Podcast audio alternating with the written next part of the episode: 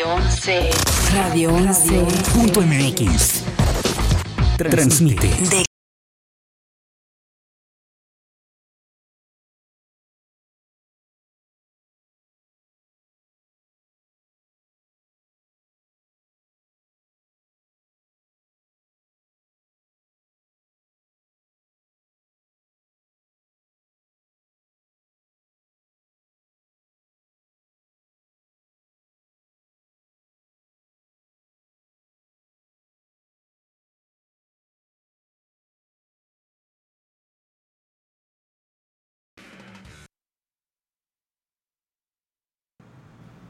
Hola, muy, muy buenas tardes. Es tarde de viernes 4 de octubre, es 4, ¿verdad? Así es. Y bueno, esta es la emisión número 9, creo, me parece, pero es la primera emisión de octubre del Freak Show, un mes en el que vamos a tener bastante contenido relacionado a cine de terror y generalmente, bueno, en general, cultura geek alrededor de, del miedo, pero para empezar un poquito más este, tranquilos, el día de hoy nos acompaña mm, dos figuras estelares. La primera fue nuestra primera invitada en el programa cuando empezamos y ahora ya está haciendo las veces de, de co-host. Miriam, muchísimas Hola. gracias por estar aquí de nuevo. Muchas gracias por invitarme a ser co-host. Estoy muy contenta de estar de nuevo aquí y trayendo a una invitada súper especial que es. Alba González, talentosísima, este, es animadora, No, ilustradora. ilustradora. Ujú. Y este que ha destacado en diversos campos de la ciencia y la cientología actualmente. sí, sí. Este, no, principalmente eh, un trabajo de, vamos a estar hablando de, de su trabajo, pero sobre todo creo que es contenido hecho con mucho eh, corazón, que es lo que, bueno, lo que yo estuve revisando. Sí, sí. Ahorita que me reventé a ver este Puro tu canal al de, de YouTube, pues amor y sangre, ¿no? y lágrimas a veces. y lágrimas. Entonces, es. Pues empezamos con la transmisión. Luis Sánchez el día de hoy nos estará acompañando como corresponsal este, en Siria. Y este, vamos a enlazar con él en unos momentos. Eh, va a estar, él está en el InMotion Fest, Fest. que está Fest. ahorita presentándose. Se presentó esta semana, me parece que desde el miércoles. Me parece que sí. O sea, más o menos 2, 3 Ah, y 4 creo de que empezó octubre. ayer. Ah, Creo empezó que ayer. empezó ayer y creo que hoy es el último día. Y ahorita está eh, como corresponsal y nos va a estar platicando de qué tal está el festival y cómo han estado las conferencias y la participación que hemos tenido estos días en el festival. Y bueno, empezamos. Miriam, ¿cómo estás? Muy bien, muchas gracias. ¿Cómo le ha estado yendo? Nos platicas un poquito cómo ha estado la recepción de Lonchapalooza. Claro, nosotros, bueno, yo estuve en el primer episodio de Freak Show Podcast, en, ¿qué será? ¿Su segunda transmisión? ¿Fue la primera? No, no, La pero o sea, de cuando pa- pa- hubo un, un hiato, ¿no? O sea, como que dejaron de transmitir un tiempo. Ah, de la, sí, Entonces de sería la como que la segunda nueva temporada. No, por ajá, la nueva decirlo temporada. De una, de una forma. Este, y para los que no me conocen, soy Miriam Melgoza, soy también ilustradora, artista digital en Seashell Studio, que es un estudio queretano de desarrollo de videojuegos independiente. Así que nosotros tenemos nuestro primer juego comercial que se llama Lunchapalooza y está ahorita ya disponible en Steam. Nos ha ido pues bastante bien. Eh, gracias a que ya está en tienda, podemos ir, bueno, pudimos este año ir también a Pixelatl, así como Ay, qué Alba ya ha padre. tenido esa, esa experiencia, eh, presentándolo en el BMX Showroom y posteriormente en el Indies MX en Ciudad Juárez. ¿Cómo les fue en Pixelatl? Estuvo muy, muy, muy padre. la verdad es que eh, haciendo como un poco de recapitulación del primer show al que vine, eh, les había contado que el primer año que fuimos al Pixelatl, pues así fuimos con las manos vacías, sin, nadie así sabía qué iba a hacer de su vida. Perfil completamente bajo. Así es. Y regresar eh, después de un par de años y ya estar en foro general, creo que fue muy significativo. Entonces eh, estoy muy agradecida con el proyecto. Ha dado muchos frutos. Y después en Indies MX, que es este el que promete ser un festival de juegos independientes mexicanos bastante grande, fue en Ciudad Juárez, fue la segunda edición y la verdad tuvo muy buenos invitados. Gente de Bungie, está, de hecho ahorita está Fraser Macklin aquí en Querétaro, que es animador este, veterano de películas como Space Jam, Tarzán. Eh, también está ahorita, en- creo que ayer fue su conferencia en, o masterclass en el InMotion Fest y también estuvo en Indies MX. Y bueno, eso es, ah, nada más es una, una pregunta un poquito al aire. En tu percepción, en tu experiencia, ¿cómo está la industria del videojuego en México? Como está, ah, está creciendo muchísimo y muy rápido. De hecho, creo que ayer se estrenó una nueva, bueno, no tan nueva IP, es Klepto Cats, junto con, con Cartoon Network. O sea, ya se están empezando a hacer ese tipo de alianzas dentro de los juegos independientes mexicanos con, pues, monstruos, ¿no? De la animación, como viene siendo ese canal. Entonces yo creo que vamos como a buen paso. Este año me tocó, por ejemplo, en Índice MX conocer todavía más ah, estudios emergentes, muy pequeños, pero igual como que con todas las ganas de, de que a todos nos vaya bien, porque a, a nadie nos va bien. no, no es cierto, sí nos va bien, Y solo al fin y al que... cabo a veces ya es con quien compartir el dolor. Sí, así Es es. un camino complicado también. Lo- sí. de que lo ves, Sí, lo sí. es, ¿no? Entonces es todos picando piedra, cada quien desde su trinchera, pero como que hay muy buena, muy buena relación entre los independientes mexicanos. Yo creo que vamos por muy buen camino. Y bueno, hablando también de las cosas que están pasando eh, de manera periódica en el mundo general del arte, las personas eh, que se dedican específicamente a ilustración o cualquier cualidad artística bien desarrollada, no como uno, este, están iniciando lo que es el, el Inktober. Entonces, ah, sí, claro. Es. este, por ahí no sé si algo está Nunca he participado. No, ¿Nunca has participado? nunca. Siempre digo que voy a hacerlo y llega octubre y tengo un montón de cosas que hacer y digo, ah, Es difícil. próximo año tal vez. No, Yo sí lo estoy haciendo, pero ayer ya fallé.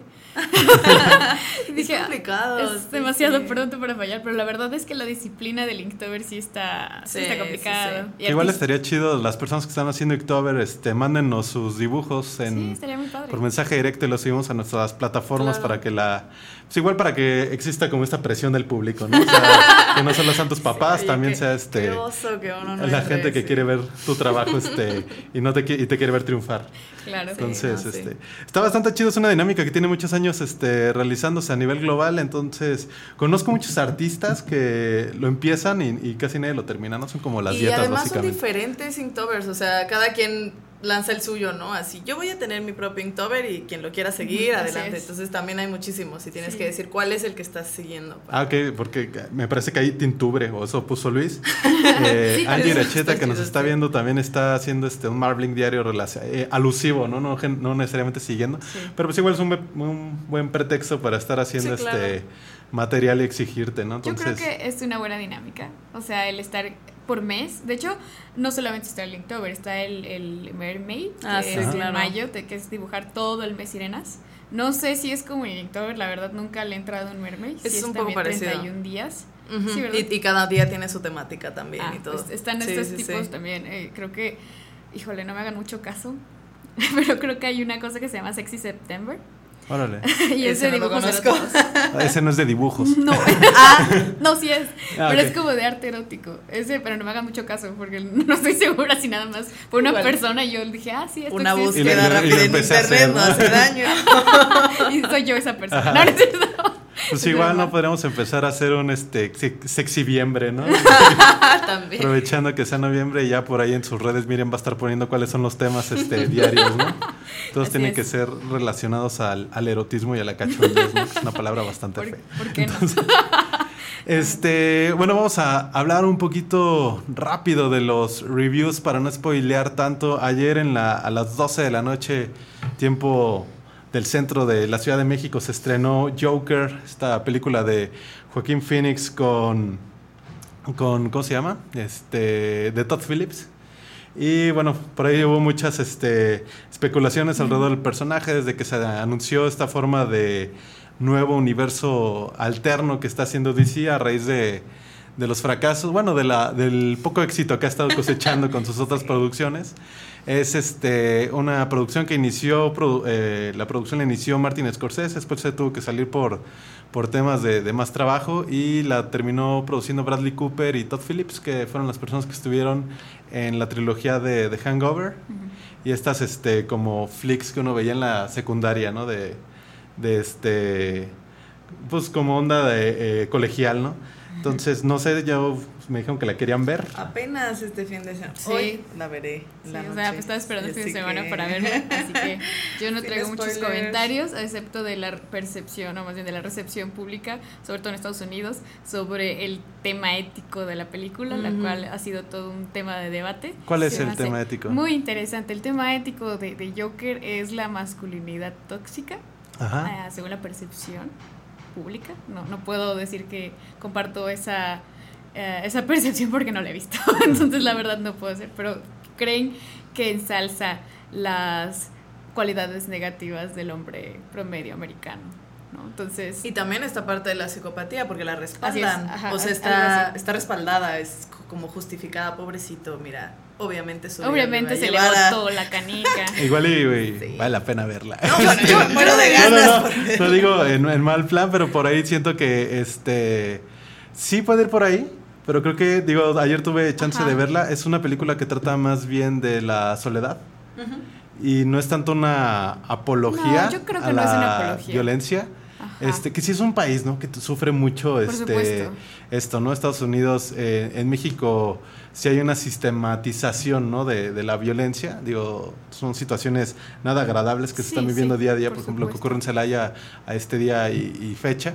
Pero en Estados Unidos sí es esta cuestión como de terrorismo in-house, ¿no? Como Sí. de supuesto. de home este cómo le dicen este homeland no este seguridad homeland o Ah. homeland security Homeland Security, sí. y Joker sí viene a hablar un poquito de estos personajes que que son invisibles o pertenecen al otro lado de, de la sociedad. Entonces que no deja de ser un personaje eh, destacable porque es la primera película como dedicada completamente a un villano. Probablemente haya otra pero creo que por lo menos es la más mainstream y es un eh, análisis interesante de la sociedad por decirlo de alguna forma pero también de el es una eh, un tributo a un personaje que Sí. ha este sido bastante importante. No sé qué tan qué tanto siguieron o, o han seguido este el trabajo de o la progresión de este tipo de personajes en cómics especialmente como en ilustración Sí, bueno, yo quería como ah, ahondar en esa opinión. O sea, yo no puedo opinar porque pues, te digo, Sí, no sí. la he visto. Entonces,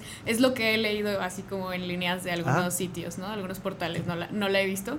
Pero creo que al final, o sea, pensar que una película es una apología a la violencia o algo así. O sea, sé que eh, los contextos en los que se hacen los, los, mm, los medios de entretenimiento, de cultura pop, este, no, no, no ocurren en un vacío, ¿no? Siempre ocurren en un, en un contexto de la sociedad. Sin embargo, pues al final creo que cabe añadir que la responsabilidad es de quien lo consume, ¿no? Sí. Entonces, no, no creo que pueda decir, ah, sí, es una apología del hombre blanco donde se ensalza la masculinidad tóxica. Oh, no, este, no vean esa película, boicoten esa película. La verdad creo que siempre reside en la, en la responsabilidad de quien la consume, ¿no? Sí, pero estamos hablando de una época en donde los consumidores no suelen tener tanto criterio como uno quisiera, la verdad. O Pues sea, se, como- se dispara mucho siempre la parte negativa del consumo, no sé, o sea, como que Qui- quizá cuesta mucho ver lo bueno del Eh, producto. a entiendo, veces.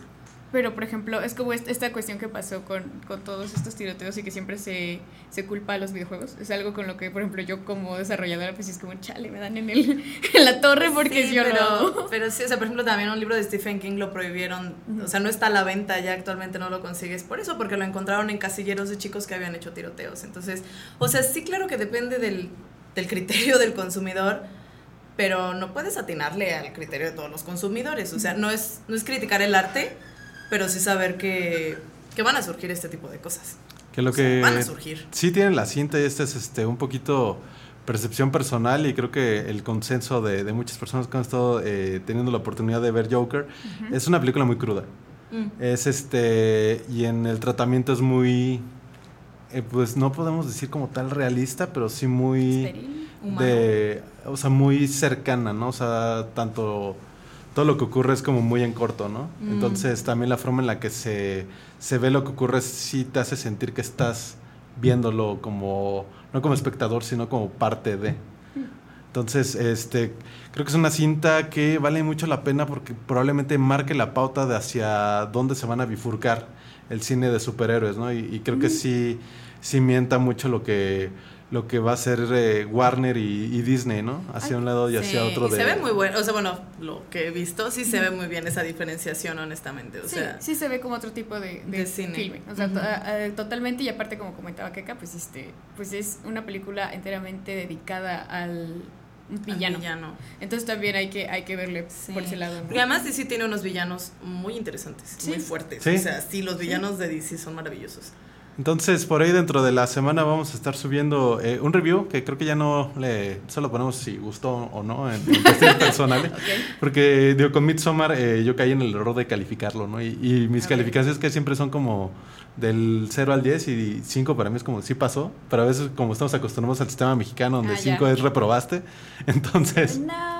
Ajá, es como de, güey, no más la odiaste, ¿no? Este, y no, no es importante como la opinión de, de uno. Creo que lo, lo chido y lo que está haciendo mucha gente es este comentarnos Ya. y dar sus opiniones. De Midsommar tuvimos varios reviews bastante interesantes este, de la misma comunidad de Freak Show. Y eso nos, nos ayuda mucho a crecer el canal y, y a saber este eh, pues que es un espacio abierto para, para todos, ¿no? Creo que sí hay este. Yo esperaría, ¿no? Que nos dejen por ahí sus comentarios ya que la vayan a ver hoy en la Sí, tarde. claro. Y este, y, y- y yo creo que en esta época en la, en la que estamos viviendo, el deseo más grande que yo puedo hacer este eh, para una persona que ver al cine es que te toque un buen público, ¿no? O sea, que, que la gente con la que vayas este, se meta en la película, que eso es chido, ¿no? Cuando la experiencia sí, se vuelve global, porque si no, digo, a mí Es me ha pasado frustrante. Últimamente, pa- este, ayer a nosotros nos fue bastante bien, pero donde estaba mi, mi hermana me platicó que, que si era como una pareja de, mira, este va a hacer esto, y eso es como de, ay, güey, o sea, Muy da- anticlimático, date chance, ¿no? Ajá.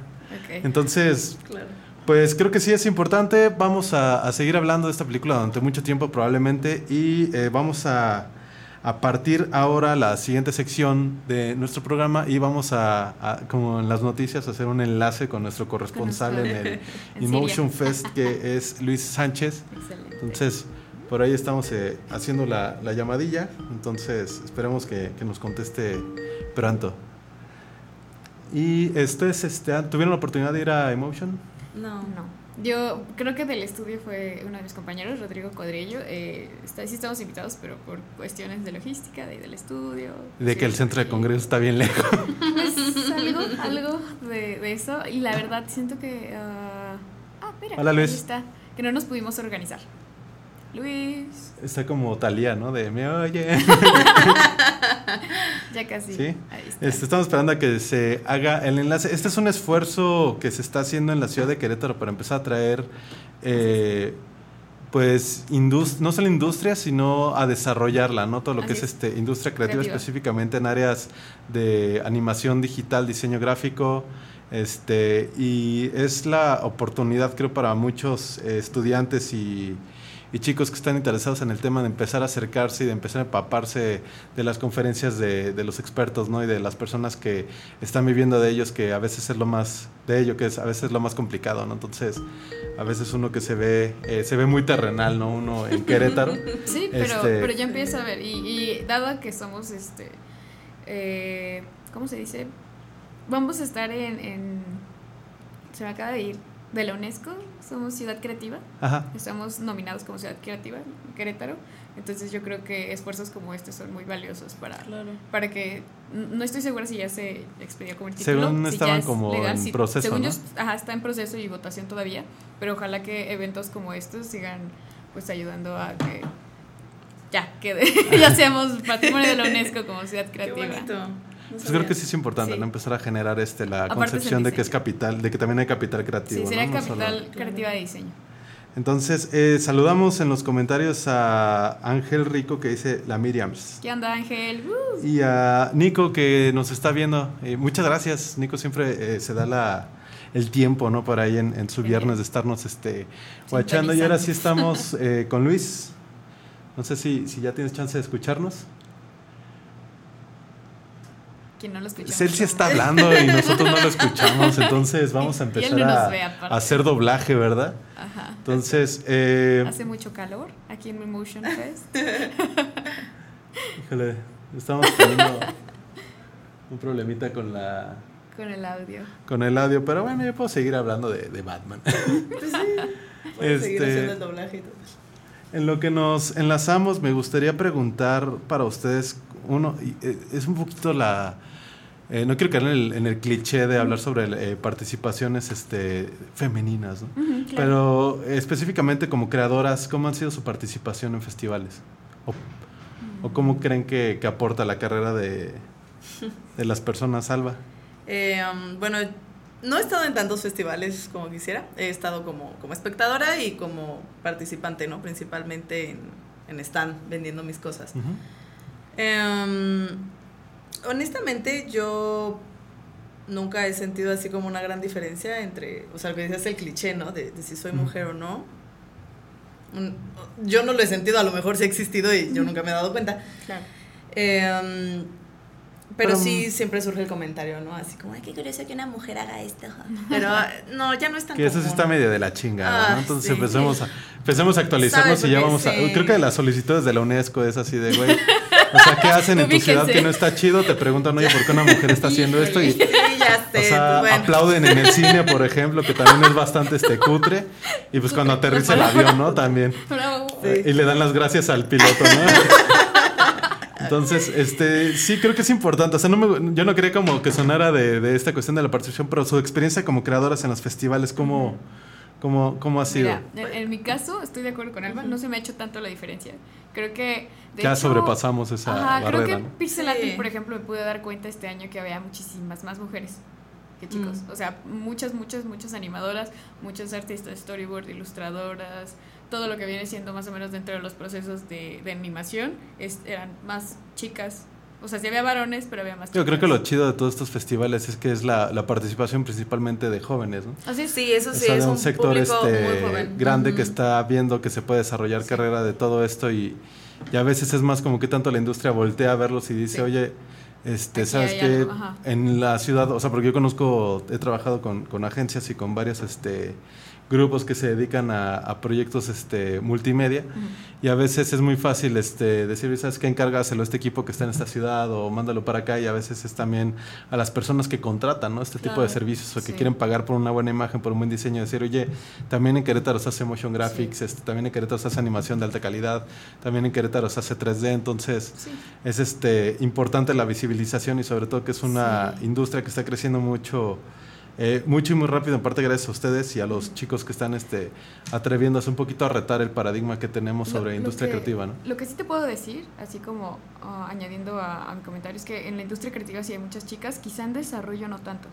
O sea, en desarrollo de software y de, de videojuegos no hay tanto. Ahí sí he notado la, la diferencia. Que son más hombres. donde son más hombres, ¿no? Y Sí. eso no es nada más en aquí en México, o sea, también este, por ejemplo, el año pasado, no, este año en GDC este tuve la oportunidad de ir y estando eh, en San Francisco me di cuenta que casi todo el foro eran hombres y algunos muy viejos, porque los viejos es una industria de más de 30 años. Entonces, pues sí, no había tantas, tantas mujeres, ¿no? Pero creo que es en parte también por todas estas carreras, todas estas ingenierías, que a veces algunas chicas creen que no, no es una opción para seguir estudiando y por eso no, no se entran de lleno. Entonces, como que la industria creativa parece un lugar más seguro para ellas.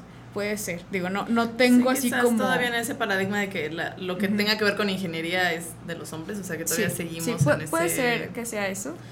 Puede ser, Eh, Pero Y al fin es así- más artística la parte como Ajá. este pues de animación de Sin diseño. embargo, por ejemplo, hay estudios aquí mexicanos como Hyperbird, que es lo- los que les comentaba de Klepto, Kleptocats eh, Cartoon Network. E- ellos, la mitad de sus estudios sí son chicas. Así están 50-50. Entonces, pues como que va creciendo. Sí, está padre. Estamos intentando este eh, volver a contactar a, a Luis Sánchez, en el- pero está, está difícil, ¿no? Se escuchan los balazos, este, la arena, Medio Oriente. Eh, pero vamos a seguir este, platicando. Eh, Alba, tú tienes eh, ya experiencia en el desarrollo de proyectos creativos muy, este, ya habíamos dicho, de pecho. Y ahora estás llevando una gran, este, estás eh, manejando toda tu, enfocando toda tu maquinaria en el, o no sé si toda, en el desarrollo de un canal de YouTube La mitad de mi maquinaria. a mitad sí. de la maquinaria. ¿Nos platicas un poquito de tu canal? Sí, claro, es mi canal se llama Alba y Tiempo Ajá. y es un canal dedicado a, a narrar mitos y leyendas del mundo. Eh, el eslogan del canal es conoce las grandes historias que dieron forma a las culturas del mundo. Y esto es porque, bueno, yo tengo un, un gran crush con, con estas historias.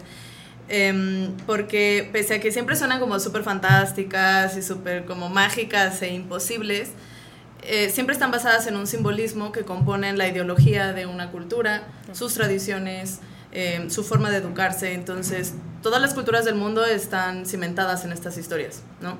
Y todas tienen sus propias versiones de, de lo que sea, ¿no? Y sus propios personajes. Entonces, eh, este canal nació porque yo fui maestra cinco Ah. años Y la, mi parte favorita de ser maestra siempre era contarles cosas a los chavos, ¿no? O ¿De sea, qué ma- de maestra de qué año? Literatura en preparatoria Órale. y español en secundaria.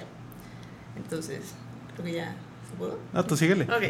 Em, Ya, ya perdió su, su espacio, ya, ya lo perdió. Este, por ahí estamos intentando enlazar con eso. Ahorita que entre vamos a, a pasar con él, pero Dale. síguenos platicando. Sí, Eh, entonces, bueno, a mí me gustaba mucho esta parte, ¿no? Y, yo veía que a los niños les gustaba que yo les contara historias, entonces surge con, con este con esta idea de seguir enseñando, pero sin un grupo, a más gente.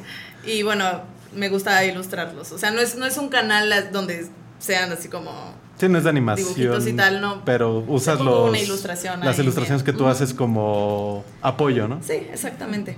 Que creo que siempre hay en cuestiones folclóricas, digo, yo también soy como un soccer por todo lo que es este de historia. Claro. Este, eh, creo que sí es bien interesante, sobre todo el folclore y la, la, bueno, en lo personal, eh, leyendas a mí siempre me llama la atención cómo sí hay fenómenos que se repiten, ¿no? Este, Sí. Y cuestiones, por ejemplo, de enseñanza, ¿no? Cuando te decían, Sí. oye, la llorona, la llorona, un cuento que se le contaba mucho a los hombres que eran, este, borrachos y que se iban, ¿no? Vividores Ajá, de la noche, entonces, claro. Era como de, güey, si era un vividor, ahorita se les dice como asol, ¿no? O, hijo de la chingada, ¿no? Más elegantemente. Ajá, o, o- o Pensé como tu amiga te dice, güey, amiga, date cuenta, ¿no? Amiga, date cuenta. E- Este, se le va a parecer la llorona a ese güey. Entonces, creo que tiene mucho que ver con la forma en la que se repiten estas historias, que me parece que estas son este, las damas de blanco. Ya tenemos el enlace.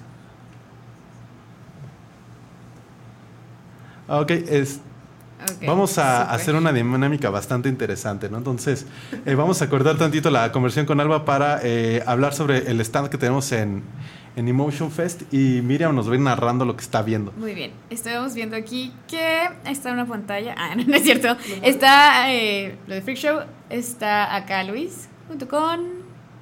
Eh, No escucha. No, no escuchamos, pero vamos a poner su nombre en los comentarios. Eh, creo que tienen un stand, si no me equivoco, y Sí. están junto con. ¿Cómo se llaman? Radio 11. No, aparte de Radio 11. Ah, con Eh, Off Limits. Off Limits, así es. Off Limits es este estudio de ilustración Ujú. de parte de Lynn y de Luis. Y creo que estaban haciendo ilustración en vivo. Entonces por ahí este Creo que está una ha estado. Luis y ha estado un poco. Ay, creo que ya se alcanza. si no me equivoco, seguro ese fue un trabajo que hicieron en vivo o, o algo Sí, porque así. también están los plumones, ¿no? Que Así es. utilizaron. No alcanzamos a escuchar a, a Luis. Entonces, Sí, me imagino. Ah, mira, ahí está. Mm. ¿Es Aline? Se está rifando. ¡Eso! ¡Aline! Está pintando una Muy máscara bien. de luchador. Así es. Rifándose como siempre. Súper. La buena Aline. de todas las personas que quieran ir, me parece que ahorita ya medio va a, a acabarse, el se acaba a las festival. seis. Pero la entrada es libre, entonces pueden estar checando. Está, están a Luis, eh, Aline y Luis. A Luis. A Ah, Luis. A Luis y, digo, Aline y Luis pintando en vivo y va a estar dando un pequeño recorrido este, por A los los stands. stands. Así es. Que sí se, se nota. De entrada, déjame, pongo los lentes. Claro. Por lo visto está Imagination Films. Si no me equivoco, ese es el stand de Imagination Films, empresa queretana de animación 3D, que tienen creo que algunos cortometrajes y largometrajes también. ¿A poco 3D. es queretana? Mm, no estoy segura si siempre Pero es ya queretana, Querétaro. Pero ya está aquí en Querétaro. Ah, Bueno, está está, está localizada aquí en Querétaro. Órale. Por lo tiene su stand. Y bueno, vaya. Ya Por se están ahí- moviendo algunos. TVX, no sé qué sea, la verdad. Ah, es como de. Probablemente de como. ¿Parece diseño, impresión? ¿Impresión? 3D. Sí, es como impresión 3D. probablemente. O arte, porque no sé si, no sé la verdad, este año eh, creo que Motion Fest, eh, creo que le faltó publicidad, porque la verdad yo me enteré de parte de Fraser estando en Chihuahua que iba a haber in Motion. Y me dijo, nos vemos la próxima semana. Esa es mi amiga Daneri, la que acaba de pasar, que no sabía que iba a estar para allá. Ah, no, sí sabía. Están, stands este, universitarios. Stands el lugar está, como podemos apreciar, a reventar, ¿verdad? Entonces, es difícil pasar. Sí, Es difícil a- a eso- pasar a entre eso tanta me gente. ¿no? O sea, creo que la publicidad Sí. ahí falló, porque Sí, yo, yo también me enteré tardísimo, ¿no? Me enteré por parte de uno de los invitados que iba a dar conferencia Ujú. y aún así no me pude hacer el tiempo. Ay, me parece que ahorita ya, bueno, ya es viernes, ya este, También. ya acabó. También. Entonces, por ahí, eh, yo creo que Todos se fueron a ver el Joker. Sí, sí, pues yo creo que sí, sí aplicabas, ¿no? Sí, la neta, sí. Y, y sí vale, vale la pena. Eh, creo que vamos a, a ir comentando conforme vaya saliendo, porque me parece que, que Sí. está un poquito... Creo que hay varias eh, universidades, es lo que puedo decir. Creo que varias universidades. ¿No? Entonces, este, vamos a seguir platicando con, con Alba y ya si yo veo algo acá padre, como hace ratito vi un señor que se parecía al ex Luthor, este, pues lo comentamos, ¿va? Ahí están, este, eh, Palazuelos y este... y Muchas Luthor, celebridades ¿no? mexicanas. Entonces, eh, Alba, eh, nos estabas contando de tu canal. Eh, de- esta idea la agarras después de que dejas de, de dar clase y es Como la empezar mitad a, de mi proyecto dar clases. a sí. dar lecciones de historia o de... Bueno, son lecciones, ¿no? Son este... Es contar la historia, ¿sabes? O sea, y lo que me gusta, bueno, más bien, el propósito es contarla completa. O sea, que no sea un canal que resume la historia como para que medio te des una idea de qué pasó. O sea, me gusta, no sé si es... Si está centrada en un documento literario específico, o sea, me chuto todo el texto y investigo un par de cosas, o si tengo que recopilar pedazos de la historia, los recopilo porque mm, yo soy fan de los detalles. Entonces, yo encuentro en los detalles de una historia como, puntos clave, ¿no? Puntos importantes.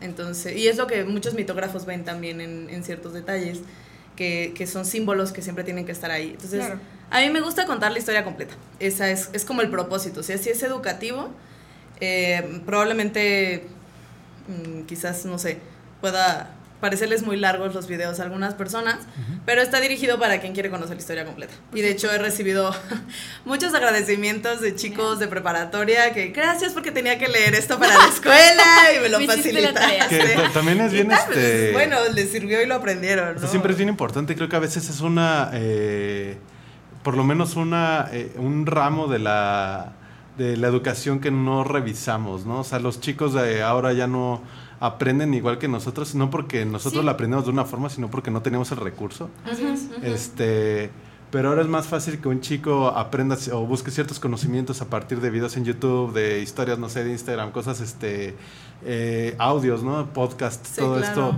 que te acercan de una forma mucho más, este, sencilla o fácil de comunicar y no estamos, bueno, por lo menos yo no, no quiere decir que no se, que de- se deje de leer o se dejen ciertos hábitos, Claro. pero uno se tiene que ir, este, sofisticando, ¿no? Entonces creo que Creo son, que al final este, se hace más accesible de Ujú. parte de muchos chicos que a lo mejor, por ejemplo, no pueden comprar libros, pero pueden ir a cualquier ciber, por Sí, ejemplo. claro, o, o tal vez no tanto en la cuestión económica, sino que de verdad, Ajá. es que a veces son libros muy difíciles de leer. O sea, yo lo vi en la universidad.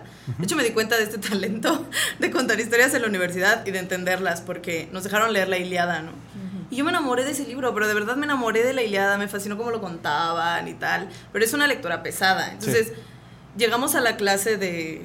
O sea, donde ya teníamos que compartir nuestros efectos de lectura. Y el profesor nos pidió que explicara la historia y fui la única que la entendió. O sea, todos los demás cuando me escucharon fue como, ¿tú qué libro leíste? Que es cuando se habla de esto del analfabetismo, este, Sí, ¿cómo se llama? Es, es muy Algo triste, así. o sea, digo, yo sé que nos funcional. separan Funcional. muchos siglos de, de la escritura, Sí, ¿no? O sea, sí, pero, pero realmente, pues al final del día es un entrenamiento. Sí. Entonces, tampoco puedes esperar que un chico de preparatoria te lea Homero así de corrido, porque no tiene ese, ese entrenamiento. Entonces, Sí. también es para eso, ¿no? Es como, mira, es que puedes desentrañar una historia y encontrar cosas fascinantes si vences la barrera del lenguaje. Es muy curioso porque aparte cuando yo conocí a Alba fue como, ok Alba, ¿y tú qué eres? Así porque estábamos platicando porque nos tocó este año juntas en, el, con- en la Conque. Ah. Yo creo que como una semana antes la encontré, por azares de la vida encontré En sus Facebook. dibujos y le- se me ocurrió hablarle y me dijo, ah, pues sí, soy de Querétaro. Le dije, ah, qué padre. Dije, pues voy a estar en Conque. Y me dijo ella, ah, pues yo también. Ah, bueno, a ver si, si coincidimos. Nos tocó al lado. Juntas, así, Así nos tocó al están pegados. así. Y estaba platicando, pues ella también es artista. Y que la neta no se habían caído bien al principio, ¿no? Ah, chale. Creo que, creo Pues que yo, yo no. así de, pues estos nunca van a llegar, los dejé el estudio, No, no, aparte, sé ajá, qué. tarde, aparte. Y Sí. este, no, y aparte, yo le dije, espera, creo que sí sé quién eres. Ganaste en 2016, el, el 17. ajá, 17, sí, cierto. En, en Pixel Art la novela gráfica. Y ella, sí. Le dije, a ver, ¿traes cómics? ¿Haces cómics? Yo no sabía del canal, que también me enteré de una, por una forma muy curiosa. Como, como, o sea, su canal me enteré. Tenía que hacer una tarea, Está ¿verdad? muy Ándale, extraño. sí. No, está muy extraño. La verdad es que como que mi relación con algo está muy extraña ahora que lo pienso. Sí, muy- Porque muy una coincidente. amiga, mi mejor amiga, que es de Sonora, eh, Sonora, perdón, se llama Grecia Pacheco. Estaba buscando algo para su chamba, ella trabaja para, para creo que el ayuntamiento ahí de Nogales. Ajá. El chiste es que buscaba algo de historia y lo encontró en su canal. Y la compartió, dijo, qué fregón que hay artistas mexicanas que además echan este tipo de, de contenido. Dije, yo conozco esa carita. Dije, ¿qué rayos? También tienes un canal. Y por eso, como que otra vez, ¿no? Entonces, me acuerdo que en la con que te pregunté, oye, pero, ¿qué estudiaste? Entonces, ¿puedes platicarnos? ¿Qué Bueno, yo estudié lenguas modernas eh, con línea terminal en español, enseñanza del español y eh, literatura.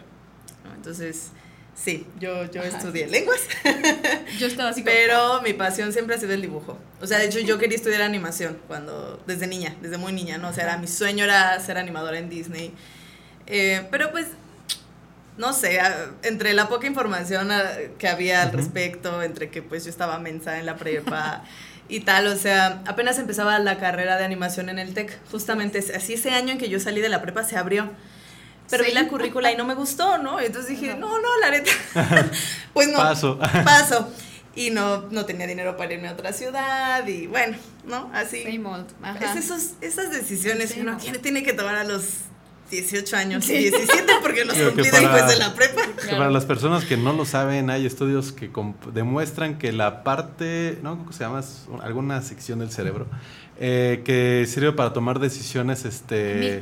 Se desarrolla a los importantes, 30. se desarrolla hasta los 30, se termina de desarrollar hasta Eso los 30 explica años. Muchas cosas. Bueno, pues el punto Entonces, es que, que- que me tardé un año en, en- en decidir porque Cu- mi corteza esa parte no Sí. funcionaba. Es cuando te avientan, ¿no? A la brava de tus papás, órale, güey, tienes que estudiar algo. Yo le, yo, me yo le decía a mis papás, "Ay, yo quiero estudiar comunicación y si no quedo medicina. Y así de, güey, es al revés. O sea, Así era la.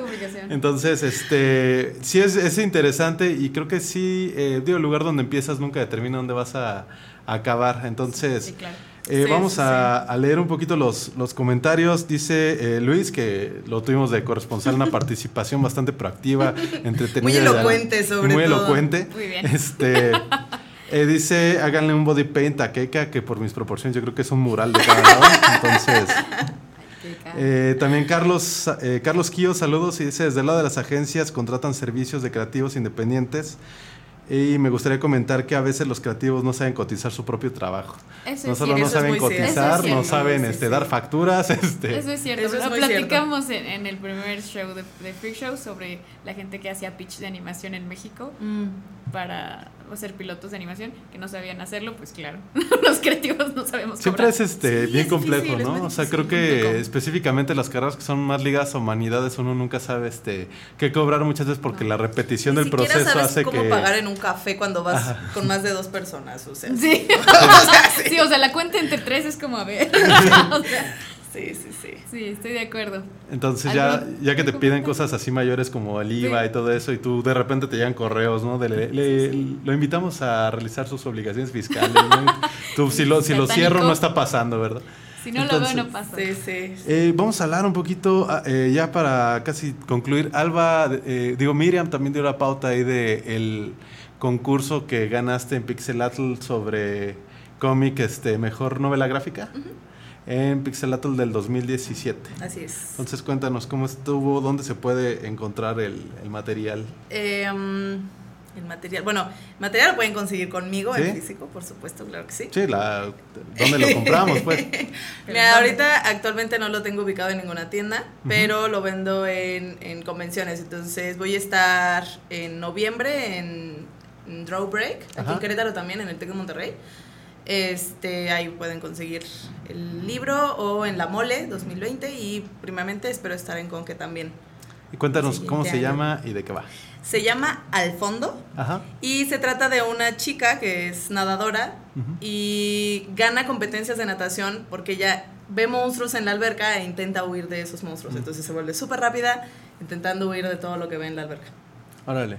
Y es un cómic mudo, no tiene diálogos. Órale. Entonces solamente a través de las imágenes te das cuenta. Es súper cortito, o sea, son 30 páginas me parece. Ajá. Y ahí se cuenta toda la historia. Órale, sí. padrísimo.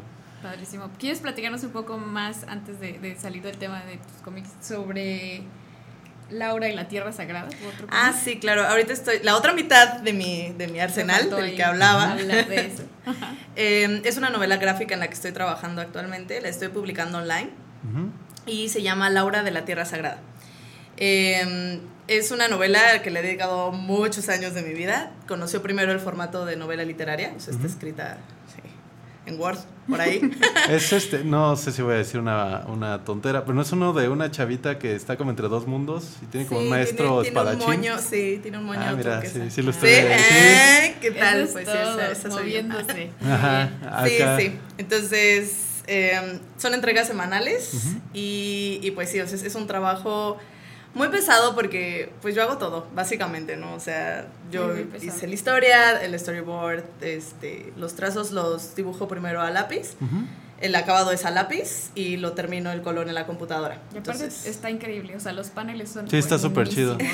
O sea, eso me captó, bueno, la, la arquitectura de- del universo, la verdad creo que lo más difícil de hacer una novela como de, no sé, tiene a lo mejor algo como de japonés, esto de, de isekai, que es el género de anime y de manga donde viajas a otro mundo. Ah, sí, claro. Es como un isekai mexicano. Ándale. O sea, Sí, es, este es bellísimo. O sea, el, el universo que, que viene siendo este. Parcayo. Ah, casi. Sí, sí, Este, sí, sí, me acuerdo que lo, yo lo leía, era como... Está súper bien Sí. construido. Es, yo creo que es la parte que a mí más, así como pues, de creativa otra. Lo que más a mí me llamó la atención fue la construcción de ese mundo. Fue como, Sí, vaya, es súper consistente. Sí, sí, Y la arquitectura es bellísima. Entonces, ¿qué onda con, con esta chava? ¿Cómo, de qué va la, la trama rapidísimo? Bueno, para- la trama se trata, como bien dijiste, de una chica que vive en nuestro mundo Ajá. y tiene que viajar a otro mundo donde eh, un guerrero le dice, tú tienes que entrenar conmigo para convertirte en guerrero de mi imperio, ¿no? Y él es como el guerrero más importante de ese imperio. Entonces esta chica que se llama Laura tiene que estar viviendo... En las dos realidades, sí, ¿no? En las dos realidades, ¿no? Eh, y este mundo que se llama Percaibo eh, es muy religioso, o sea, es, es un imperio súper religioso, tiene una diosa madre y esa diosa tiene nueve hijos y ellos controlan el destino de todos sus habitantes. Órale. Entonces Laura tiene que aprender a, a moverse en este mundo, a aprender a ser un guerrero Increíble. y a ver qué tienen los dioses de, de destino para ella. Órale. De eso, de eso va. Que siempre son temas este, bien interesantes respecto a la construcción, no solo de, del universo, sino de la coherencia o de la cohesión que, que tiene cuando manejas dos planos. Me recuerda un poco a Dreamfall. Es cu- muy curioso porque tu historia, este, a mí me, me llegó un día y me dijo, ay, ya checaste esto. Me acuerdo que lo estaba viendo en el trabajo y de repente fue como, ¿qué haces? Y yo, ah, trabajando. y este. Ajá, y, y lo tuve que ya, este, lo quité y lo se me perdió la liga. Entonces, ah, vaya, ya la encontraste. este, sí, muy, muy particular. ¿no? Sí, ahorita platicamos este, dónde lo puede, Sí, eh, lo puede favor. encontrar la gente. Pero creo que sí es bien importante eh, la forma en la que nos vemos reflejado en esto, ¿no? O sea, eh, hablamos de dos realidades y no necesariamente necesitas estar en dos planos, este, eh, uno fantástico y uno real, ¿no? Muchas veces es la persona que tienes que ser eh, por fuera de la persona que eres este, dentro, ¿no? A ver, sí, es mucho de eso esta historia, justamente. Tanto de manera sí, sí. virtual como creo que el- la facha, ¿no? La fase que tienes que tener al momento, por ejemplo, estar en un trabajo. Claro. Entonces... Las máscaras que tienes que usar. Sí, claro. y, creo que no solo es eh, lo que yo veía, me acuerdo que así eh, vi mucho este pasaje donde están entrenando y ella como que es medio coqui, ¿no? El personaje. y es este Laura. Sí, Laura. Y, y como que dice, no, sí, sí la voy a armar y ya al final ve que no la arma y se regresa, ¿no? Y está como toda cansada y, y toda tiene que ir a la escuela, ¿no? Entonces, eh, creo que sí hay una idea muy fuerte ahí de que las cosas que, o sea, inclusive lo que te gusta, o sea, cuando lo quieres desarrollar y te quieres dedicar a ello, en este caso pues, tiene que ser este un gran guerrero, este es también una labor y también es diligente y también es cansado, ¿no? O sea, Claro. no todo es como fun and games. Entonces, este, creo que es una gran, gran apuesta la que estás haciendo, eh, principalmente apostando por ti y por lo que te gusta hacer. Por supuesto, Este- porque son dos grandes ¿Sí? labores las que estás haciendo. Sí, Tienes un sí, canal de YouTube pesado.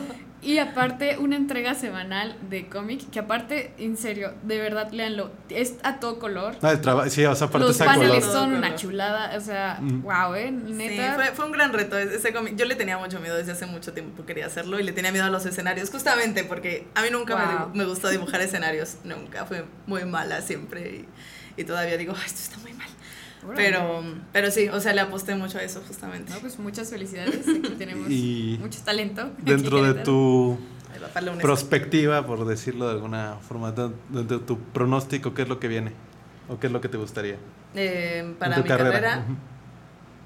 pues me gustaría ganar más visitas en YouTube. Búsquenme en YouTube. En YouTube, Dinos, este. ¿cómo te pueden Sí, encontrar como, en como YouTube? Alba y Tiempo. Alba, Alba y Tiempo en YouTube. En YouTube, así se llama el canal y pueden ahí encontrar. Lo vamos a estar compartiendo en las redes que- del Freak Show. busquen. Claro. Sí, sí, Este, y las, bueno, tus otras redes Y porque el son link buen. de Laura, por supuesto. Bueno, o sea, mi sueño es, claro que es imprimir Laura y poderla colocar en, Sí, en librerías editorial, y tal. claro, o sea, yo sí, sé que sí. es complicado. Pero esa es, es la tirada. O sea, la verdad, si soy así súper sincera fuera del ámbito, eh, pues obviamente económico que todos queremos tener, yo necesito sacar esa historia de mis entrañas. O sea, me ha torturado por mucho tiempo y digo, ya, por favor, ya, sal, sal. Entonces, eso es lo que quiero. Quiero terminarla, quiero, ahorita, verla. Sí, ¿no? sí, sí. quiero ¿Cómo, cómo está siendo tu proceso de, de realización de un número, de, de cero a, a que lo publicas? ¿Cómo en qué, O sea, ya lo tienes escrito. en qué escala? Sí, está escrito. Ah, entonces haces la adaptación a un guion de cómic o... Am, voy a la par, o sea, es- sí, voy a, sé dónde tiene que empezar y terminar un número. Eso Ah. es lo primero, ¿no? O sea, de Ok. todos estos capítulos, ¿cuántos abarcan un tomo? Sé cómo empieza, cómo termina y a la par que hago el guion del cómic, hago un storyboard. ¿no? Entonces, o sea, como, como un draft, eh, un rough para saber cómo colocar los paneles, qué cosa tiene que pasar en cada, en cada uno. A lo mejor hay escenas, o sea, es un cómic, eso sí que tiene mucho diálogo, porque es que hay muchas cosas que explicar. Entonces, sí, esa parte ha sido muy difícil, lograr consumir todo así y hacerlo en escenas chiquitas. es la parte más Claro. difícil, creo. Del proceso de Este, adaptación. pero sí tengo que hacer un storyboard, ya después lo detallo y lo repito en grande. O sea, sí, sí se escucha cansado, pero sí, o sea, para no equivocarme en mi página ya Ah. definitiva, tengo que hacerlo detallado en pequeño y ya lo paso después. ¿Cómo cuánto te estás echando por, por un número? Por cada número, cada número es de entre 50 y 60 páginas. Y si le trabajo así con todas mis ganas, aproximadamente 3 o 4 meses por cada tomo. Aparte está rápido. Entonces, Ah, O sea, si le trabajo la, bien. La verdad, ¿eh? O Sí, sea, pero- no, está, o sea, para el, el tipo de producción está rápido. O sea, así como suena, o sea, eres una persona muy disciplinada, Sí. entonces. Sí, eso sí. Digo, de hecho, por eso que- dejé de ser maestra, es que me volvía Ya. loca. Para No las personas podía. que, Sí, que han sí, estado eh, esbozando, que conocen un poquito de la industria del cómic, o sea, en cómic trabajan eh, un montón de personas, ¿no? Entonces, en un solo sí. número son cuatro o cinco personas, o sea, efectiva. que dibuja, el que entinta, el que hace las letras, el que hace los paneles y acá sí, aventártelo todo tú sola de- en cuatro meses, texto. pues está wow. bastante eh, rápido, ¿no? Para las personas que saben Digo, de... el seg- lo estoy tomando en el segundo. El primero sí me tardé años, pero en el segundo que ya está terminado, pero lo estoy entregando semanalmente para Ya. generar esta Sí. necesidad, ¿no? Eh, pero sí, más o menos fue. Ya, ya me agarré el ritmo un poco. ¿En qué plataforma está? En Webtoon. Está en Webtoon. Como Laura, Laura De la de- Tierra Sagrada. y la Tierra. Sí, es no, de- Laura de la Tierra Sagrada. El, el mundo donde nosotros vivimos, Ajá. allá le llaman la Tierra Sagrada. Entonces Órale. ella viene de aquí, entonces Laura Órale. de la Tierra Sagrada. Muy bien. Me recuerda un poquito, no sé si te, te suena Red River, no me acuerdo ahorita de la, de la autora, pero creo que aparte se llama Las Crónicas de Anatolia, es un manga. Ah, sí, sí, sí, el título sí me suena bastante. Sí. Las Crónicas de Sí, Anatolia, sí. que es un isekai de una chica que, que es también así, estudiante, muy manga, o sea, es muy japonés, pero ella termina en esta parte que vendría siendo Babilonia. Ay, qué bonito. Entonces, sí. es una historia de amor, obvio, es un romance, obvio. Esta no es una historia de amor, eh, por Pero cierto. tiene muchísima, muchísima historia. O sea, pese al género, Ah. que es muy O sea, está muy- soñador. muy, bien Son los el, dos el- el- ambientado. ajá, el mundo, o sea, toma la parte de los fenicios, la parte de los O sea, egipcios. como Ah, un- sí, todo sí, pues, eso. para llamarse Anatolia. Está usando el, el emplazamiento histórico Así es. al, Y, al- y está muy, 100%. muy ¿no? padre. Entonces, como que cuando lo vi, me recordó. Ujú. Ahorita no me acuerdo la autora, pero se llama Red River o Las Crónicas de Anatolia. Qué Entonces, chido. Lo recomiendo. si Y un poquito, eh, sí, bueno, ¿tienes alguna otra obra en puerta? En puerta. Pues Ok. mira, tengo así como un montón de historias que me encantaría sacar, pero Ajá. no he concretado ninguna. O sea, sí, sí tengo muchas, muchas ideas. He querido hacer one shots de diferentes cosas, pero no encuentro tiempo ni cabeza. Entonces sí tengo que se- sentarme a desarrollar más, porque también quiero entrar a concursos de novela gráfica. O sea, entré alguna vez, como dos veces he entrado a concursos, nunca he ganado. Bueno, sin contar pixelatos, ¿verdad? Es cierto. Yo tengo otros Tres datos. veces, cierto. tres veces, una de ellas sí la gané. Yo tengo otros AMLO, Yo datos, tengo otros datos. Sí, no entré y no gané, pero sí ganaste. Ah, Ah, Gané. caray. Sí. Uy, lo siento, perdón. Ah, caray. Bueno, eso. Me emocioné y no me di la distancia. Quiero entrar a perdón. más concursos de novela gráfica, pero sí necesito organizar eso. O sea, es que apenas me organicé para Ajá. regresar con Alba y Tiempo, porque Ok. ese lo empecé en 2016, el Ajá. canal. Y lo, lo dejé parado como año y medio. Mm. Entonces dije, no, a ver, ya, ya me organicé con Laura, ahora necesito reorganizarme con... ¿Y, y qué pasa? Alba y ¿Cuán- Tiempo. ¿Cómo vas a estar sacando este, estas, qué tendría siendo estos documentales? No, pues ¿Videos? videos, ¿cuánto? Em, ahorita mi plan es que sea uno cada 15 días. Ok. Órale. Entonces, en la próxima semana se estrena el siguiente eh, video. ¿También tú haces edición y todo? Yo hago cielo. edición, sí, yo, yo hago la investigación. Yo me grabo, antes me ¿Alguien grababa mi hermana. O sea, es como. Alba, por favor. ajá. ¿Alguien quiere ayudarla? O sea, es como Sí, la personificación de la palabra talento ahí. Lo que falta a veces es apoyo, ¿no? Entonces. Ay, Sí, talento. sí, Antes tenía a mi hermana que me ayudaba, era mi camarógrafa. Ajá. Después se, se fue a San Francisco y me dejó No. sola, pero me dejó la cámara. Ah, bien. Entonces sí, yo, yo me grabo, yo me edito, Santo cielo. yo dibujo. Sí, Wow, sí. ¿De dónde saca el tiempo? No sé, Muy bien. Pues más bien te hace cuestionarte a ti, este, ¿qué haces con tu ¿Qué haces tiempo? con Entonces, tiempo? Sí, totalmente. Estoy, estoy muy impresionada porque sí había notado. O sea, mira, creo que lo único que me falta es vida social, porque ejercicio también hago. ah. Entonces, pero vida social es así, ¿no? Porque aparte Tal del ejercicio ah, es una parte muy importante tuya. Yo lo noté cuando estuvimos en, en Conque por esta serie de ilustraciones que tienes de, de personajes de cultura pop. Ah, claro, Haciendo sí. pole dance. Haciendo pole dance, sí. ahora le haces pole dance. Sí. Sí, sí, bueno, ya no, pero hice pole dance un buen rato. Eh, competí. Competí en Escúchala. Escúchala. Nunca gané nada, ¿verdad? soy pésima, pero, pero competí. Ajá, que claro, no, no gana nada, competí en primer lugar. sí, es como, ah, sí, claro. Pero entrené con campeona mundial de pole dance. Órale, ¿y si le diste acá un quien vive? No, que ella es maravillosa, yo no, pero él, sí, sí, sí. De hecho, yo le hago sus, sus ilustraciones. Escúchala. Wow. Es, hace de Ahora, todo. este. María Eugenia Plaza, claro. Mucho sí. talento. la Sí, verdad, es- entonces ya tenemos este. Yo no sé si vaya a decir. Para la UNESCO, para que acepten que Querétaro, para- definitivamente. O para el son sexy artistas. viembre, ¿verdad? Ah, por eso sexy. Diciembre. Entonces, este, la primera ilustración puse este. Ajá. De pole dancing, ¿no? Entonces, por ahí puedes dibujar a Luis haciendo pole dance. Este, ya se nos, bueno, curiosamente se nos está este, acabando el programa, pero sí me gustaría recalcar no solo el reconocimiento de parte de todo el equipo de, de Freak Show hacia tu trabajo, hacia lo que haces. Este, Muchas gracias. Te digo yo, de, de- de- igual eh, lo, lo platicábamos la semana pasada con Adrián, eh, creo que los proyectos que destacan muchas veces no es el, el- el más grande ni el más este eh, económicamente financiado, sino los que tienen más corazón, ¿no? los que están hechos más de pecho, porque al final la pasión es eh, lo que nos saca adelante, ¿no? Y el entripado. Sí, Entonces, eh, muchas felicidades por, por lo que estás haciendo. Yo sé que vamos a escuchar mucho de ti más adelante, este, en, en cualquier ramo, ¿no? O sea, en ilustración, en cómic y en pole dance. Entonces, este, este, repítanos por favor dónde pueden encontrar tu, tu trabajo para que empiecen a, a checarlo. Creo que lo vimos ahorita. Decía Luis, este, perdón, en los comentarios. eh, lo que pasa ahorita es que también el, el, el festival ya se acabó, entonces por eso se veía poquita gente. Ah, Este, Ahí está. Ok. Sí, este, no, no vayan a pensar, ¿no? Este, y no nos vayan a, a- a quitar el acceso el año que entra. Entonces, estuvo, estuvo, hasta donde sé, estuvo muy bien. Vamos a estar hablando con Luis de esto la semana que entra.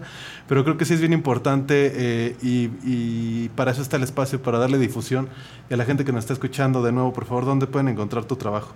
Bueno, en redes sociales me pueden encontrar como Alba Gles Ajá. Art, como arte en inglés. ujú. Eh, estoy en Instagram y en Facebook. Igual, Alba. Alba Gles Art. Ok, en, en todo. Y en YouTube como Alba y Tiempo. Ajá, En Webtoon como Laura de la Tierra Sagrada. súper. Y bueno, Miriam, por favor, dinos dónde pueden eh, encontrar este bonito videojuego para jugar con toda la familia mexicana y Claro que, que sí. Está fin bien de chido, semana, ¿no? Yo ya lo jugué. Ah, qué chido. Sí, sí, Sí, está- estamos, sí, este, sí. estamos esperando con ansias que nos inviten a hacer un este un streaming, ¿no? Sí, Acá. ya estuvimos aquí en Unas Brincas con A. competencias. Ajá. Estuvimos en Radio con Brincas con A. Este, hace como un mes más o menos. Pero pueden encontrar Lunchapalooza en Steam a 144 pesos. Sigue estando en Early Access. A 144 pesos. Más o menos. Está padre, ¿no, chavos? O sea, Y no vayan a ver Joker. no vayan a ver Joker. Sí. Hoy jueguen Y jueguen. Lunchapalooza. ¿Con, con qué es Sí. compatible? O sea, Eh, es para PC y Mac. Ahorita están esos dos disponibles en la plataforma Steam. Y nuestras redes, pues es Seashell Studio. Si no Más me equivoco. lento. Seashell. Pero escribe. S-E-A-S-H-E-E-L. ¿Lo puedes usar en una oración? Eh, no. Concha de mar en inglés. Concha de mar en inglés, Búsquenlo como está. Seashell Studio. Ajá. Si no, pues ya, ya les google- googleenlo y los corrigen. o sea. Lucha Palusa creo que no hay tanta, tanta bronca Ajá. para, para este, hallarnos. Lucha Palusa, estamos en Seashell Studio. Es. um, en Twitter creo que es el igual. Creo que solo uno es con guion bajo en medio. Creo, creo que es Instagram, Seashell guion bajo estudio. Y si no, pues pueden encontrarme en redes, a lo mejor en Instagram. Ahí pueden ver el enlace a Seashell porque ahí lo tengo. Pero ¿cómo te encuentran en Instagram? Estoy en guion bajo punto MKM. Ah, ok. No hay, no hay pierde. Guión bajo punto MKM. Padrísimo, es como su contraseña. ¿no? Sí, de hecho. Se equivocó Entonces- en lugar de nombre de usuario, puso la contraseña. Eh, bueno, nosotros ya nos vamos, nos vemos la semana que entra con, eh, vamos a estar comentando y vamos a estar empezando a, a apuntalar un poquito el mes de noviembre, digo de octubre y de noviembre con temas este escabrosos, ¿verdad? Un poquito de, de comentarios sobre cine de terror. Ojalá podamos realizar algún tipo de ciclo. Este, vamos a estar ahí checándolo. Chequen nuestras redes, hay información sobre las actividades que vamos a estar eh, realizando. No sé si ahorita va a haber eh, Art Mash en Mara, pero probablemente, no sé. Este, pero agradecemos a todas las personas que hacen este proyecto posible. Gracias a Nico, que me mandó un saludo, que dice quesito.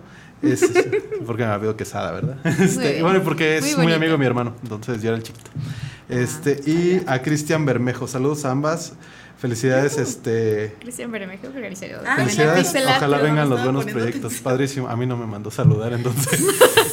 Pero, Qué- pero qué- se qué toma qué- en qué- qué mal cuenta. plan, ¿no? Saludos, Se toma en cuenta. Este, no, pues padrísimo. Nos vemos la semana que entra a nombre de Fer, a nombre de Luis Sánchez, que estuvo como corresponsal en, en el festival. Y chicas, muchísimas gracias por acompañarnos. Yo Muchas soy Keika. gracias, muchas gracias Nos vemos en nuestras redes sociales, Freak Show, Spotify, en YouTube y en Facebook, me parece. Bueno, no en Facebook, es nuestra plataforma principal. Y chao, muchas gracias por escucharnos. Gracias, Bye. Gracias, gracias. Miriam. Gracias.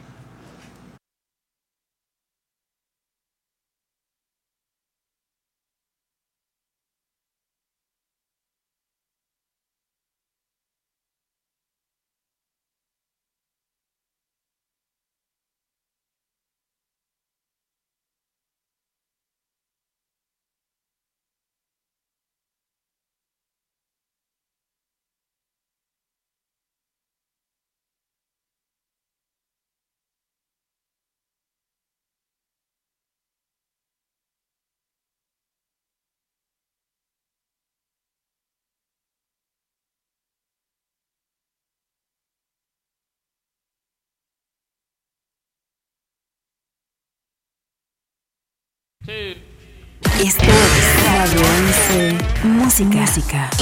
Yo soy Alex Intec y les mando un abrazo. Sigan con nosotros, no se vayan.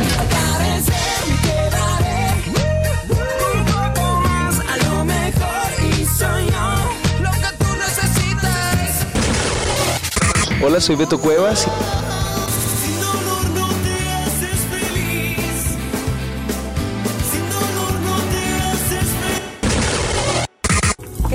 ¿Qué tal amigos? Soy Talía. No me enseñaste cómo estar sin ti. ¿Y qué le digo yo este De Querétaro para el mundo. Radio 11. 11, 11. Radio, Esto es Radio 11. Mundial. Geografía auditiva.